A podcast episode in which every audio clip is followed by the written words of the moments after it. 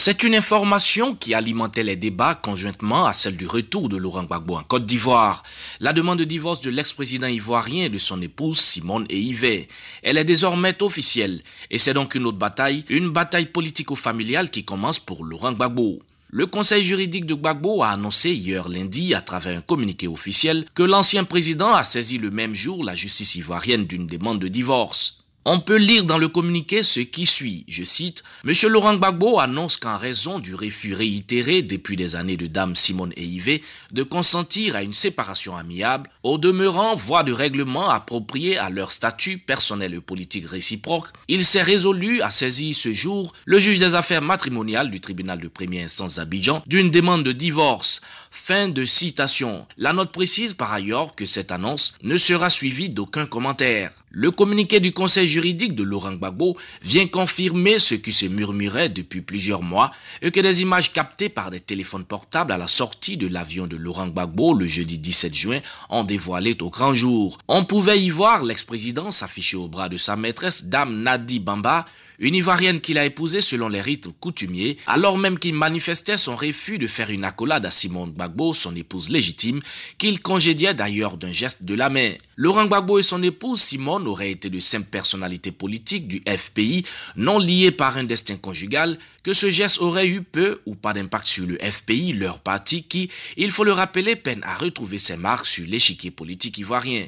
Mais c'est bien une toute autre histoire dont il convient peut-être de rappeler le contexte. C'est en 1989 que Laurent Gbagbo épouse Simone Yves, mais les deux hommes se sont rencontrés sept ans plus tôt, soit en 1982, lors de la création du FPI, le Front Populaire Ivoirien. Il faut dire que Simone, l'épouse de Gbagbo, est à la fois cofondatrice de militante de première heure de ce parti, pour lequel elle s'est battue, comme son époux d'ailleurs, depuis la période de clandestinité jusqu'à sa reconnaissance en 1990 à l'avènement du multipartisme. Lorsque Laurent Gbagbo accède à la magistrature suprême en 2000, Simone Gbagbo devient députée quelques mois plus tard et aussi une première dame très politique, une femme de pouvoir et d'influence. Une influence qu'elle a d'ailleurs conservée au sein du FPI où une grande frange de ce parti ne pense que par elle. Simone Gbagbo a d'ailleurs tenté de récupérer la présidence de ce parti à sa sortie de prison en vain. Et la cause de cet échec, la présence encombrante de Pascal Affinguessan, l'ex-premier ministre de Laurent Gbagbo, qui avait déjà une longueur d'avance sur elle, surtout que ce dernier avait le soutien du gouvernement et du camp Ouattara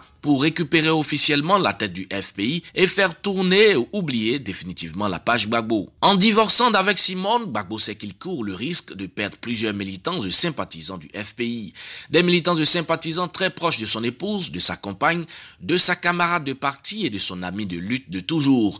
Mais l'ex-président est également conscient que cela lui évitera de se retrouver en compétition politique contre cette dernière, ce qui lui laissera la voie presque vide pour manœuvrer politiquement sans opposition interne afin de récupérer la tête du FPI. Ainsi, en éloignant Simone du cercle conjugal, Gbagbo l'éloigne aussi du fauteuil de la présidence de ce parti que lui-même n'a jamais cessé de rêver d'occuper, même en étant loin de la Côte d'Ivoire, derrière les barreaux à la haie. Si plusieurs personnes au sein et même en dehors du FPI pensent que cette décision de Laurent Gbagbo le rapproche un peu plus de Nelson Mandela, le leader sud-africain qui, il faut le rappeler, avait divorcé d'avec son épouse Winnie Mandela à sa sortie de prison avant de se lancer dans la course à la présidence, plusieurs autres pensent encore que c'est une grande erreur politique que vient de commettre Gbagbo laissant ainsi Simone engranger un très grand capital sympathie. Par ailleurs, ce dimanche, à la cathédrale Saint-Paul d'Abidjan, Laurent Gbagbo a fait symboliquement son grand retour au sein de la communauté catholique, une communauté qu'il avait quittée pour suivre son épouse dans les chapelles évangéliques. Ainsi, Gbagbo ne se sépare pas uniquement de Simone, mais aussi et surtout de tout son clan évangélique. Bref, d'une manière ou d'une autre, le divorce de Gbagbo avec Simone ne pourra pas ne pas être sans effet sur le FPI et l'unité de ce parti qui a pratiquement volé en éclat depuis le transfert de Laurent Gbagbo à la haie. Depuis Abidjan, c'est les Marus Kwasi pour Canal Afrique.